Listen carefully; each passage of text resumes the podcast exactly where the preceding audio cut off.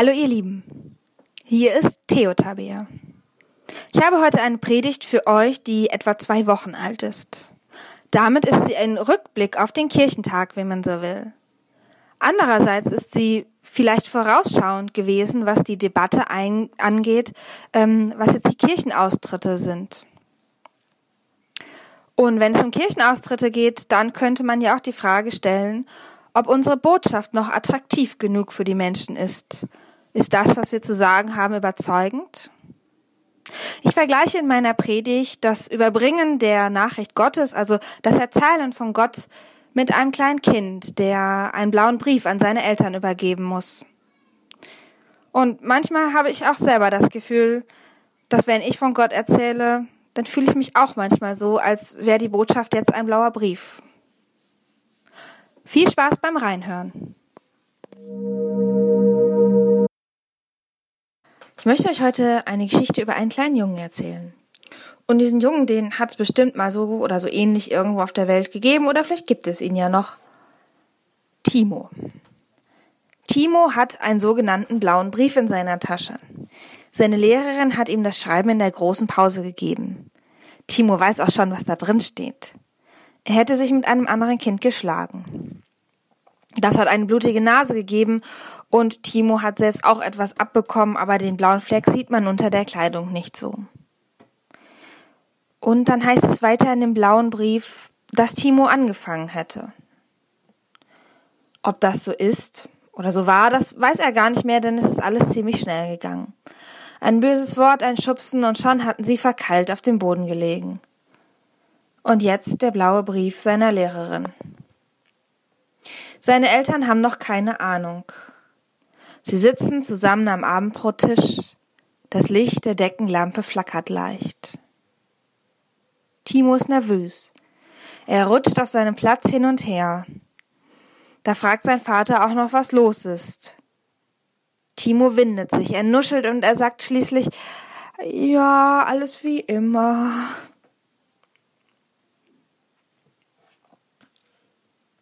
Haben Sie schon einmal eine schlechte Nachricht überbracht? Vielleicht sogar eine schlechte Nachricht im Auftrag eines anderen?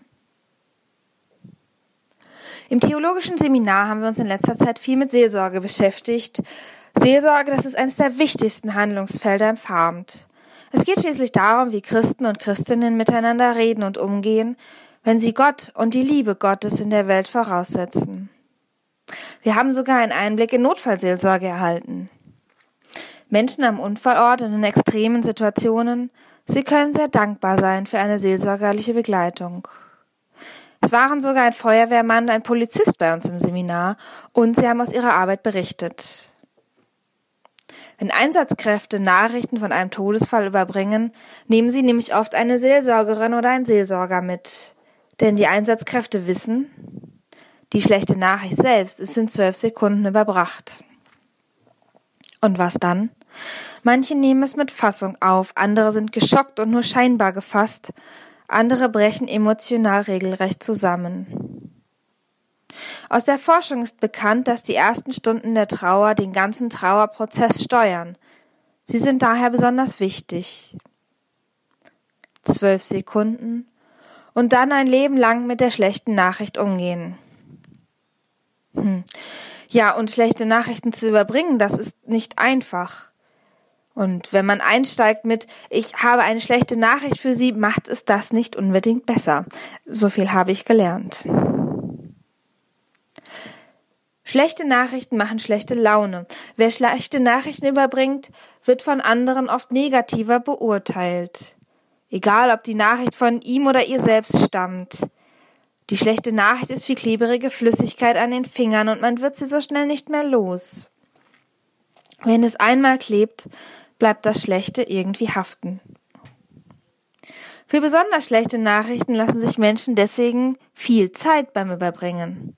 Eine Studie der Universität von Hawaii hat herausgefunden, die, die besonders schlechte Nachrichten überbringen, wissen um ihren Effekt. Sie lassen sich Zeit, die Nachricht zu formulieren.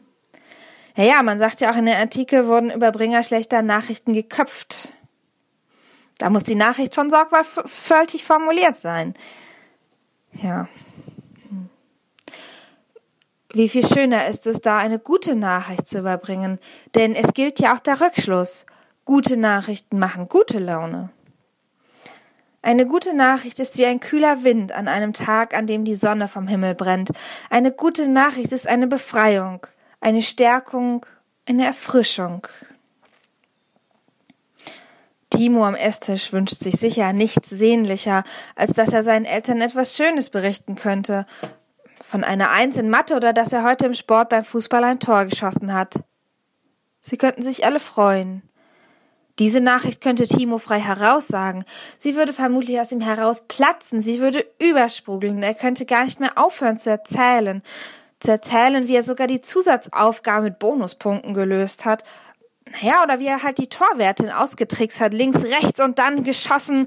Tor, wie schön. Wenn ich in die Bibel gucke, erscheint es mir so, dass sie sowohl die Erfahrungen vom Überbringen schlechter Nachrichten, als auch die Freude über gute Nachrichten enthält und uns überliefert. Beides steht nebeneinander. Der heutige Predigtext ist im Kapitel 55 bei Jesaja überliefert. Und er ist eine gute Botschaft. Ich muss sie nicht sorgsam formulieren oder strategisch platzieren. Nein, diese Botschaft kann ich leichten Herzens und frei heraussagen. Wohlan, alle, die ihr durstig seid, kommt her zum Wasser. Und die ihr kein Geld habt, kommt her, kauft und esst. Kommt her und kauft ohne Geld und umsonst Wein und Milch. Warum zählt ihr Geld da für das, was kein Brot ist, und euren sauren Verdienst für das, das nicht satt macht? Hört doch auf mich, so werdet ihr Gutes essen und euch am Köstlichen laben. Neigt eure Ohren her und kommt her zu mir, Höret, so werdet ihr leben. Ich will mit euch einen ewigen Bund schließen, euch die beständigen Gnaden Davids zu geben. Siehe, ich habe ihn den Völkern zum Zeugen bestellt, zum Fürsten für sie und zum Gebieter. Siehe, du wirst Völker rufen, die du nicht kennst, und Völker, die dich nicht kennen, werden zu dir laufen um des Herrn willen deines Gottes und des heiligen Israels, der dich herrlich bereitet hat.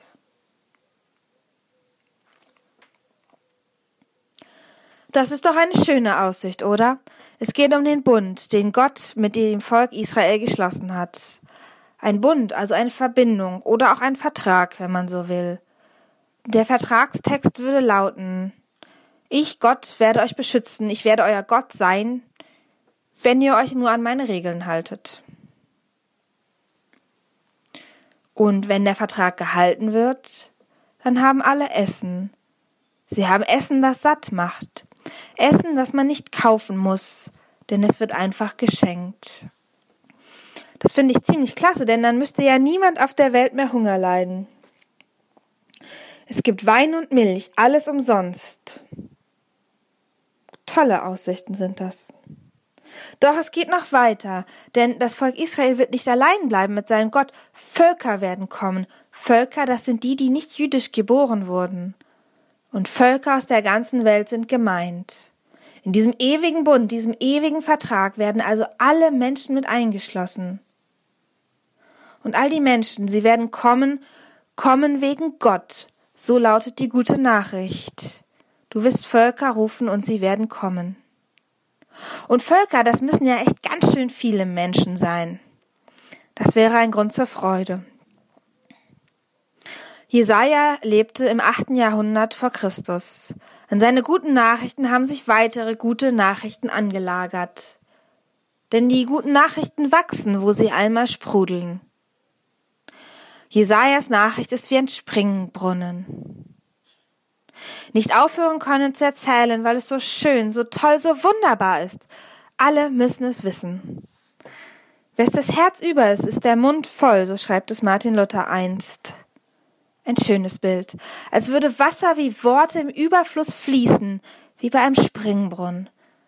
Überfluss, weil eben auch einiges daneben geht und es keine Rolle spielt, weil genug da ist. Wohlan, alle, die ihr durstig seid, kommt her zum Wasser. Die gute Nachricht sprudelt in diesem Satz, wenn ich hinhöre. Sie sprudelt wirklich über. Und kann sie auch bis ins Hier und Jetzt fließen? Ist noch genug da von ihrer Kraft, um hier und heute anzukommen? Hm. Wenn ich es auf heute übertrage, dann kommt mir der Gedanke, dass sich doch wahrscheinlich Menschen freuen würden, wenn viele Leute in der Kirche wären. Das wäre für mich auch ein Grund zur Freude. Volle Kirchen. Das wäre cool. Naja, so einfach ist es dann aber nicht, denke ich. Der Abschlussgottesdienst auf dem Kirchentag, er war ein voller Erfolg. Es gab eine tolle Botschaft und wie ich finde, eine tolle Predigerin. Pastorin Sandra Bilz sprach über Liebe und Gnade und Currywurst. Also darum, wie wir Tag für Tag leben und arbeiten und einfach Menschen sind. Es ging auch um die Gurkentruppe, denn Gott mag seine Menschen, egal wie gurkig sie sind.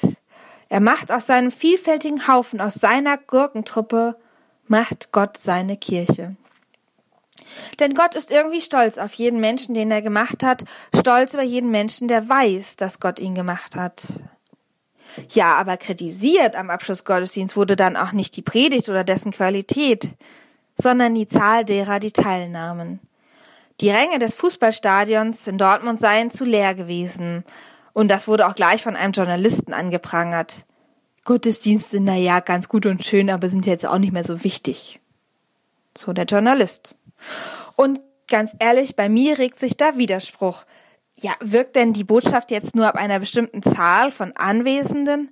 Ist sie nicht gut, nicht gut genug, wenn zu wenige sie hören? Naja, aber wenn ich darüber nachdenke, ist es mit der guten Nachricht eigentlich wirklich nicht so einfach. Und ehrlich gesagt, bei mir sprudelt sie nicht einfach so über wie bei einem Springbrunnen. Dass zu wenige sie hören, finde ich eigentlich nicht das Problem. Aber wenn ich von Gott rede, geht es mir nicht immer so, dass ich das Gefühl hätte, dass die christliche Botschaft den anderen gerade befreit, belebt und erfrischt. Und so sollte es doch eigentlich sein. Aber im Gegenteil, wenn ich von Gott rede, dann wird es auch schon mal kontrovers. Wie geht es Ihnen, wie geht es euch, wenn ihr anderen über Gott erzählt? Darüber, wie der Gottesdienst war oder dass ihr in die Kirche geht? Das würde mich interessieren. Und ich könnte mir vorstellen, dass der eine oder die andere auch schon einmal mit harter Kritik an der Kirche und an Gott konfrontiert wurde. Und dann fragt man sich auch schon mal, warum man jetzt dafür gerade stehen muss. Ich habe mal mit einem Freund Bibelkunde in der Bahn gelernt. Also wir haben uns einfach gegenseitig abgefragt über Bibelstellen.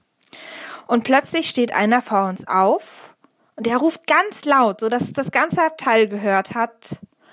Gott, Gott, immer nur Gott, ich kann's nicht mehr hören. Und dann stürmte er wutentbrannt davon. Ich kann euch sagen, das war kein schönes Erlebnis.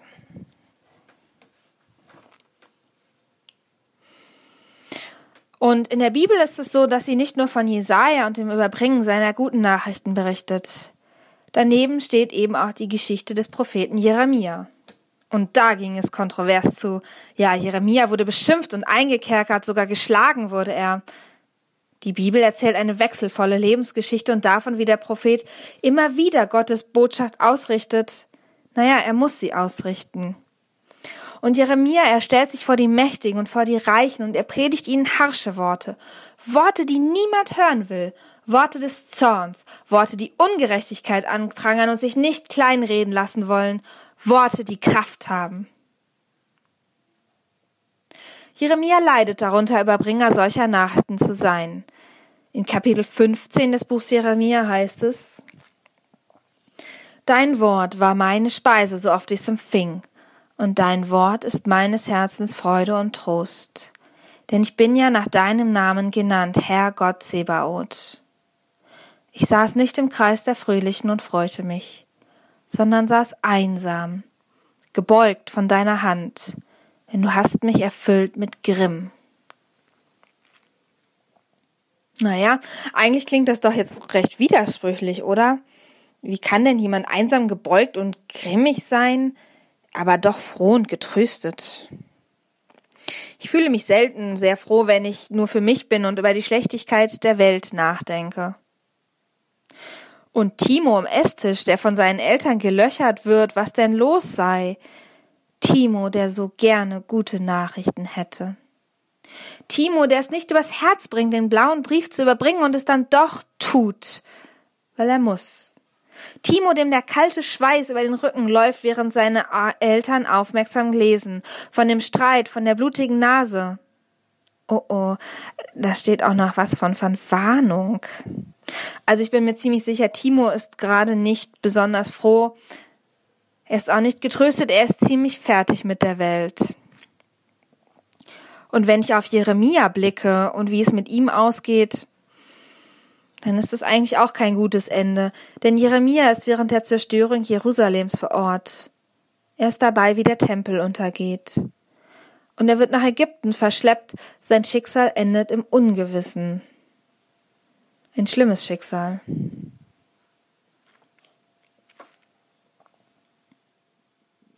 Ich möchte gerne Jeremia und Jesaja miteinander vergleichen. Jeremia hat viele schlechte Nachrichten überbracht und dafür harte Konsequenzen getragen. Jesaja dagegen hat auch viele gute Nachrichten für mich. Und dann frage ich mich doch, wie ist es jetzt eigentlich? Hat Gott gute oder schlechte Nachrichten für mich, für uns? Welche soll ich weitergeben? Muss ich möglicherweise wie Jeremia unter den Überbringen der Nachricht leiden? Ja, ja, ich meine, ich könnte mir ja vielleicht nur die guten Nachrichten aussuchen, das wäre ja vielleicht eine Lösung. Hm. Naja, also ich glaube ja, dass am Ende Jesaja und Jeremia die gleiche Nachricht überbringen. Sie überbringen die Nachricht von Gott und seinem Bund, seinem Vertrag. Die Botschaft wird nur sehr unterschiedlich gehört, denn es kommt eben auch auf den Empfänger oder die Empfängerin an. Im Evangelium nach Lukas ist uns ein Gebet der Maria überliefert. Maria betet wie folgt. Er stößt die Mächtigen vom Thron und erhebt die Niedrigen. Die Hungrigen füllt er mit Gütern und lässt die Reichen leer ausgehen. Ich sag's mal so, dass das für die Mächtigen jetzt keine gute Nachricht war, ist wohl klar. Gemein sind die Mächtigen, die meinen, sie brauchen keinen Gott, die meinen, sie brauchen niemand anders, sondern nur sich selbst. Sie sind sich selbst genug. Für die Leute aber, die Gott brauchen, ist es eine gute Nachricht. Sie sehen in Gott jemanden, der Gutes für sie tut, jemand, der endlich auch mal auf ihrer Seite steht. Und ich glaube fest, dass Gott aus jeder Nachricht irgendwie eine gute Nachricht machen kann. Egal, ob ich gerade übersprudle oder nur sorgsam damit herausrücke. Wichtig ist, dass die Nachricht überbracht wird. Erinnern wir uns zurück an Timo mit dem blauen Brief. Vielleicht ist sogar Timos Nachricht an seine Eltern am Ende eine gute. Ich stelle mir vor, wie sie lange reden. Sie überlegen, was und warum eigentlich passiert ist. Dass Timo weint und dass er seinen blauen Fleck zeigt und dass seine Eltern ihn trösten, denn seine Eltern können ihm gar nicht lange böse sein bei den großen Krokodilstränen. Und dann schmieden sie gemeinsam einen Plan, wie Timo es wieder gut machen kann. Am nächsten Tag bringt Timo dann einen Kuchen mit in die Klasse, weil er will sich ja vertragen und das ist ein Friedensangebot. Und Überraschung. Vielleicht bringt das andere Kind ja auch einen Kuchen mit. Und sie merken, dass sie beide am liebsten Schokokuchen essen. Und das Schokokuchenessen, das verbindet mit einem Mal. Und aus etwas, das gar nicht gut war, aus einem blöden Streit, wird so etwas sehr Schönes. Es wird Versöhnung daraus und vielleicht sogar eine Freundschaft. Jedenfalls gibt es am Ende viel Kuchen für alle. Und Milch, wie bei Jesaja. Alles wird irgendwie gut irgendwie gut reicht dann ja möglicherweise aus. Weil Gott seine Gurkentruppe liebt, ist alles herrlich unperfekt. Es ist schief und krumm und doch gut. Amen.